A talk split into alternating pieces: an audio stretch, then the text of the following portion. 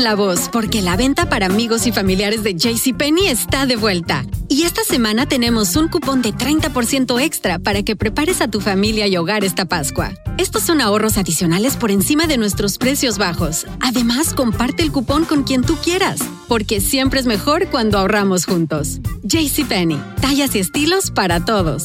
Oferta válida del 11 al 17 de marzo. Aplican exclusiones. Detalles en la tienda jcp.com.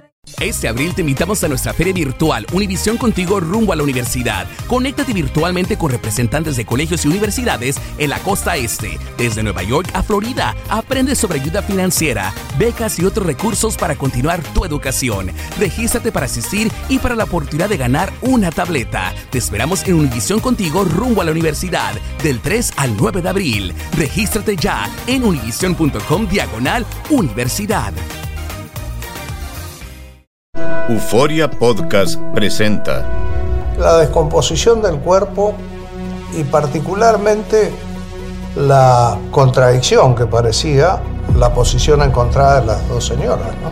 Todas estas cosas daban para, para, para seguir el relato de algo diabólico. El misterio de las primas. Escucha la primera temporada de Crímenes Paranormales en la aplicación de Euforia o en tu plataforma favorita. Bienvenidos al podcast de Noticiero Univisión Edición Nocturna. Aquí escucharás todas las noticias que necesitas saber para estar informado de los hechos más importantes día con día. Viernes 12 de mayo, estas son las noticias. Investigan la muerte de un adolescente hondureño bajo custodia de autoridades migratorias tras llegar solo al país por la frontera. Una prima del joven dijo que tenía una condición médica.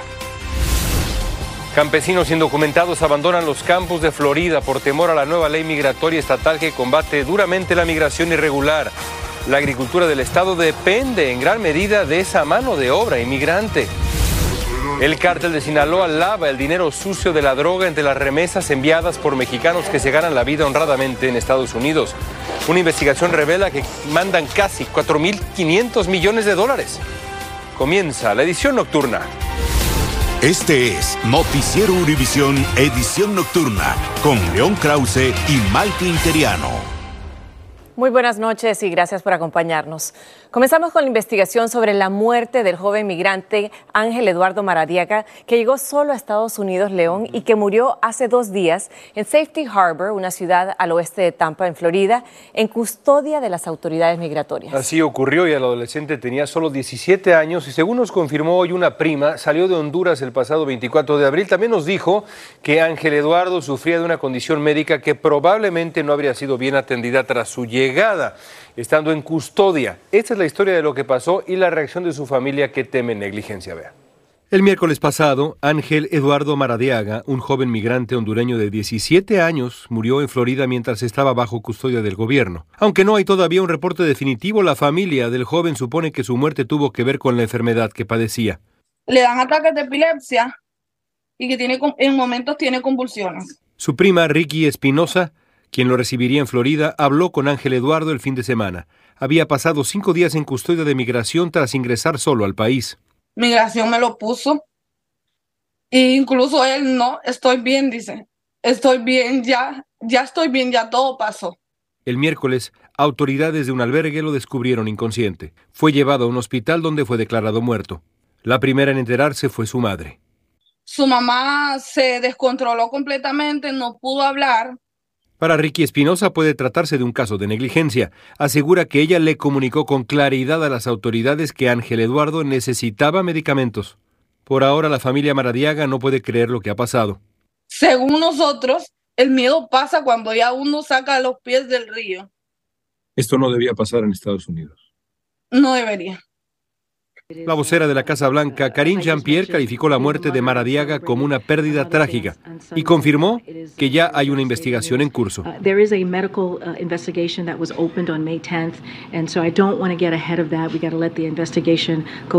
La muerte de Ángel Eduardo Maradiaga es la segunda de un menor bajo custodia estadounidense en los últimos dos meses. Seguiremos muy atentos. Bueno, vamos con la atención que agobia a inmigrantes varados en Arizona esperando la llegada de agentes de la patrulla fronteriza para que procesen sus casos de asilo. El grupo logró ingresar al país antes de que terminara el llamado título 42 que permitía deportaciones rápidas por la pandemia, pero no saben exactamente si se tomará en cuenta que llegaron a tiempo o si van a ser deportados. Oscar Gómez habló con alguno de ellos. Caminaban en medio de la noche, son migrantes de todas partes del mundo. Llegaban al puerto fronterizo de Lubio, en Arizona, donde se acomodaban para dormir. Pasamos toda la noche junto a hombres, mujeres y niños que entraron antes de que terminara el título 42. Solo esperan que no sea muy tarde. Regresábamos y inmigración nos, nos recogía rápido y, y de una u otra forma nos acogían al programa. Eran más de 400 personas a lo largo de media milla que trataban de descansar. Algunos tienen tres días esperando a los agentes de migración para que los lleven a un centro de detención. Estamos acá para eh, no tener que pasar por ese artículo. Madres cargaban a sus hijos que lloraban desconsolados, otros se calentaban con fogatas y es que las noches son frías en esta frontera. Para estar así, pero ¿qué vamos a hacer? Tenemos que lucharle por algo que, que de repente queremos conseguir. Esta mañana los del MUR ya habían sido evacuados, pero llegaron más de 500 personas a otro punto de la frontera. Aquí los migrantes solo toman agua y esperan bajo el ardiente sol ser llevados a un centro de detención para pedir asilo. La gran mayoría de este grupo son hombres y unas cuantas familias. Eran las 3 de la tarde y aún esperaban ser evacuados. Y es que el único autobús llegaba cada tres horas para transportar a más personas. Las operaciones de evacuaciones empezaron en orden de la madrugada, pero la patrulla fronteriza simplemente no se da abasto porque el centro de detención está a una hora y media de este lugar. En la frontera de Lukeville, Arizona, Oscar Gómez, Univisión. Los indocumentados de Florida también están preocupados por la aprobación de una ley migratoria que podría llevarlos a la deportación. Se trata de la ley más represiva contra la inmigración irregular impulsada y aprobada por el gobernador Ron DeSantis. Los mayores temores se viven en los campos de cultivo del estado, donde la mayor parte de la mano de obra es indocumentada. Tanay Rivero nos tiene más. Los campos en Homestead, Florida, hoy amanecieron desérticos. Increíblemente, el señor Román Quechue fue el único que se presentó a la cosecha. El guatemalteco hace el trabajo de decenas de sus compañeros. Y cuando se levanta lo que es el boniato, pues se trata de unas 20 personas. Pero no sé qué irá a pasar esta vez porque ahorita no hay personas. Ahorita somos fe porque no, nadie nos ayuda. El pánico entre los inmigrantes comenzó hace dos días luego de que el gobernador de Florida, Ron DeSantis, firmara una legislación que exige que las compañías con más de 25 empleados se sometan a una verificación electrónica. Y para que entiendan qué tan complicada está la situación aquí en el estado de Florida con los inmigrantes indocumentados, estamos parados en unos 20 acres de tierra, pero hoy no llegó a trabajar el personal habitual. Muy cerca trabaja Mireya Estrada González cultivando para la Asociación de Campesinos de Homestead. Hoy también era la única en la plantación. ¿Qué es lo que más le preocupa de estas leyes migratorias? Nos van a separar de nuestros hijos, van a ver muchas separaciones de familias. El futuro de sus dos pequeñas es por el que más teme la madre que llegó hace 18 años de México. Me da mucho miedo porque nos vayan a parar y pues ya no sabemos cómo van a reaccionar contra nosotros y nos den permiso de volver a regresar a ver a nuestros hijos. Y es que la nueva medida podría también prohibir la expedición de documentos de identidad a inmigrantes en situación irregular, con excepción de algunas identificaciones como la que emite la Asociación Campesina. En el caso de nosotros que tenemos una tarjeta que es una membresía, pero la pueden utilizar como una identificación, esta es muy diferente porque no tiene fondos del condado. Por eso ahora más de uno llega desesperado a conseguirla, mientras miles en Florida ya comienzan a desplazarse a otros estados para huir de las duras medidas migratorias. Pero hay quienes no están dispuestos a abandonar lo creado por años y simplemente no les queda de otra que arriesgarse con tal de ganarse la vida. Desde Homestead, Florida, Danay Rivero, Univisión. Estás escuchando la edición nocturna de Noticiero Univisión.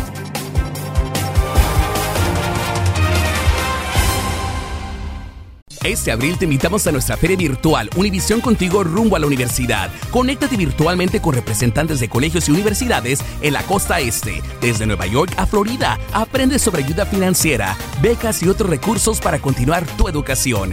Regístrate para asistir y para la oportunidad de ganar una tableta. Te esperamos en Univisión Contigo rumbo a la universidad del 3 al 9 de abril. Regístrate ya en univision.com diagonal universidad.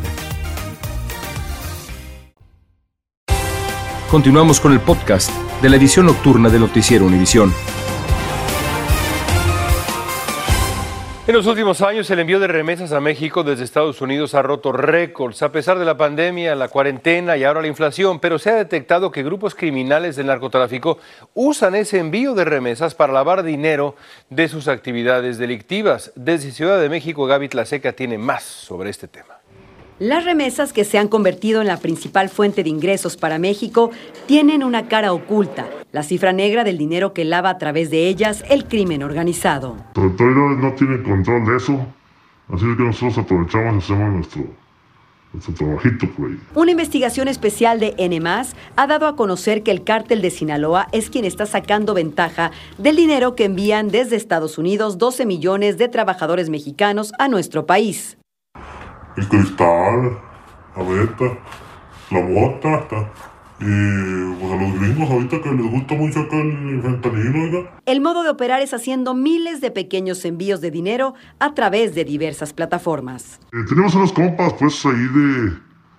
Por aquí del área que pueden mandar uno, este, Tres, tres, envíos de 500 cada uno por mes. Así, el cártel de Sinaloa logra hacer hasta 250 transacciones por semana utilizando la red financiera transnacional y los canales legítimos para envío de remesas para blanquear miles de millones de dólares. La idea es que cumplamos con la ley en parte aquí y no mandar tanto dinero junto. Los paisanos que hacen los envíos ganan por cada operación entre 40 a 100 dólares. Varios chambeando, más o menos más de 200, te avisan por un grupo de WhatsApp. En 2022, México recibió 58 mil millones de dólares por concepto de remesas. Se estima que el 8% de este dinero podría estar involucrado en lavado de dinero, lo que representa 4.400 millones de dólares. Una cifra que debe de poner en alerta a las autoridades. En la Ciudad de México, Gaby Tlaseca, Univisión. Por primera vez en Estados Unidos, una escuela de negocios lleva el nombre de una latina. Patti Arbielo, hija de migrantes mexicanos, le apuesta a la educación de los hispanos y hace historia en una importante universidad de California. Conversé con ella y aquí está su historia. En el corazón de Costa Mesa, California, se encuentra la primera escuela de negocios en los Estados Unidos que lleva el nombre de una latina, Patti Arbielo.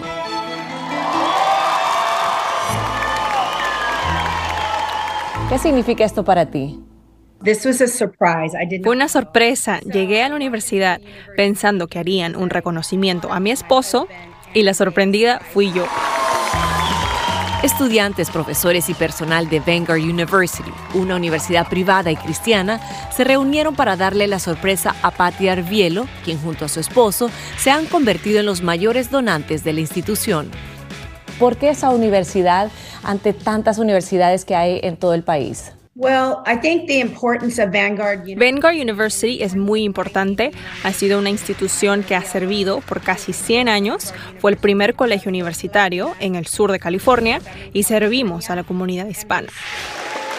Y es que Patty se siente comprometida a ayudar a los latinos, ya que fue gracias a su madre y abuela, ambas migrantes mexicanas, que logró convertirse en la cofundadora de New American Funding, una de las empresas prestamistas hipotecarios más grandes del país. Yo tenía seis años cuando mi nana me dijo, tú me vas a comprar una casa. Y en ese momento supe que sería una líder en mi familia y le cumpliría. Juliana, estudiante de Vanguard University, no solo será parte de la primera clase graduada de la Escuela de Negocios Patti Arbielo, sino que será la primera en su familia en obtener un título universitario. Mi mamá, ella trabaja como niñera de niños, ella es de Guatemala y mi papá trabaja en una factoría um, que hace tornillos para los aviones. Uh, ellos nunca tuvieron esa oportunidad de ir a la escuela pero siempre me apoyan, siempre me inspiran a seguir adelante y, y la verdad que me siento muy orgullosa de ser la primera en mi familia um, que va a lograr esos métodos. Y vas a hacer historia también. Cambiamos de tema y les cuento que Daniel Penny es un ex infante de Marina que está involucrado en un incidente en el metro de Nueva York y se entregó a las autoridades para iniciar el proceso legal de la Fiscalía en su contra por homicidio involuntario en segundo grado por la muerte del desamparado Jordan Neely. Esto fue lo que dijo su abogado sobre su comparecencia. Se entregó voluntariamente con la dignidad e integridad de alguien que trabajó sirviendo a este país, dice. El testigo Juan Alberto Vázquez se encontraba en el, ese día en el mismo vagón y grabó el incidente y esa grabación ahora es clave en la investigación. Y amigos, quiero invitarlos a que aprovechen el fin de semana para escuchar nuestro podcast Univisión Reporta. Esta semana tuvimos pláticas muy interesantes, incluida una conversación muy emotiva de verdad con la embajadora de Ucrania en México es existencial, es una guerra para la existencia de Ucrania, porque Putin quiere destruir no solo el Estado ucraniano, pero quiere destruir a los ucranianos. Pero es cuestión de nuestra sobrevivencia, por eso tenemos que ganar. No hay otra vía de, de acabar con esta guerra, tenemos que vencer. Los invito a escuchar Univisión Reporta, ahí está el código QR, no se lo pierdan todos los días. Y ya estamos a solo días de celebrar el Día de las Madres aquí en Estados Unidos, pero según el índice de precios al consumidor, la inflación causará un incremento de un 5% año tras año en los regalos. Los consumidores gastarán un récord de 274 dólares con dos centavos por persona en comparación del 2022, que solo gastaron 245 dólares con 76 centavos, llegando a un total aproximado de 35 mil 700 de dólares. Para que usted tenga una idea, una caja de chocolate subió un 18% y las flores subieron un 10%. Por otro lado, usted tiene la opción de regalarle una botella de vino espumoso que solo subió un 5% y las velas aromáticas subieron un 7%. Pero al final de cuentas es compartir con ellas en su día y dejarles saber cuántos la aman, que es lo más importante, así que consienta a su madrecita. Pues ahí está. Bueno, el hombre que le lanzó ácido a su pareja porque lo abandonó probablemente va a morir en la cárcel. Una jueza condenó a Efrén García a más de 46 años de prisión por intento de feminicidio contra Carmen Sánchez en 2014, causándole heridas irreversibles que necesitaron más de 60 cirugías. Para nosotros no es suficiente mantenernos con vida cuando nos han arrebatado todo, ¿no? La violencia machista, mm, eh, al arrojarme pues el ácido, mm, me robó mi identidad. La sentencia a García es la primera de este tipo en América Latina que crea un precedente muy importante para castigar con dureza un ataque salvaje y cruel que han sufrido algunas mujeres en la región. Y este domingo en Aquí Ahora reconocemos la labor de un colectivo de madres imparables en la búsqueda de sus hijos y los hijos de todos. En este camino han tenido que enfrentar lo impensable. Aquí un adelanto.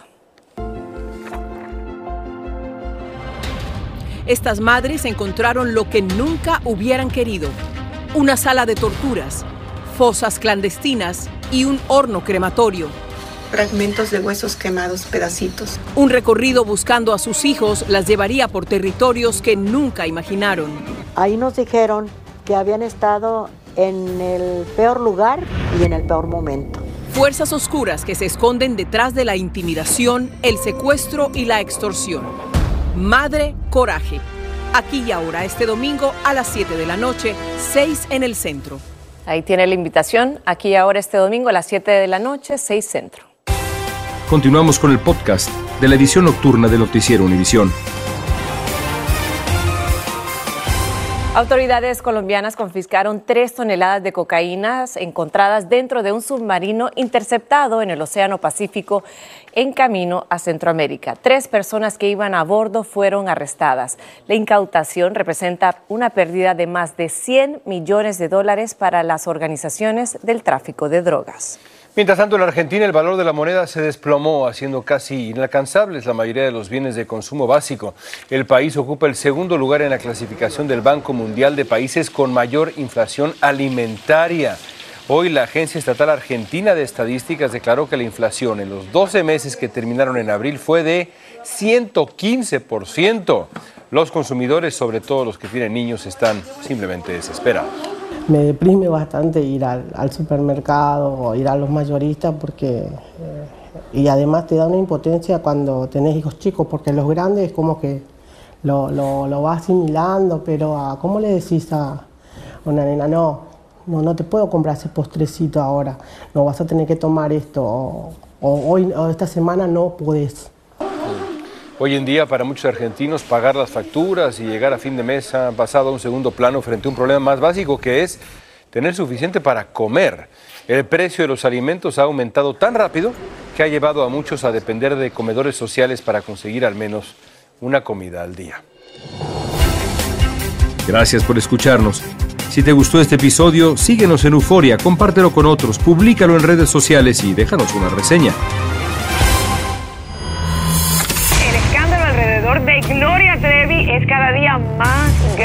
Parece no tener fin. Soy María Raquel Portillo. Fui ese rostro pálido y sin voz que el mundo vio en las escenas del mayor escándalo del entretenimiento de las últimas décadas. No vengo a contar mi versión, vengo a contar mi historia. Ya es hora de abrir la boca. En boca cerrada. Escúchalo en tu plataforma de podcast favorita. Este abril te invitamos a nuestra feria virtual Univisión Contigo rumbo a la universidad. Conéctate virtualmente con representantes de colegios y universidades en la costa este, desde Nueva York a Florida. Aprende sobre ayuda financiera, becas y otros recursos para continuar tu educación. Regístrate para asistir y para la oportunidad de ganar una tableta. Te esperamos en Univisión Contigo rumbo a la universidad del 3 al 9 de abril. Regístrate ya en univision.com diagonal universidad.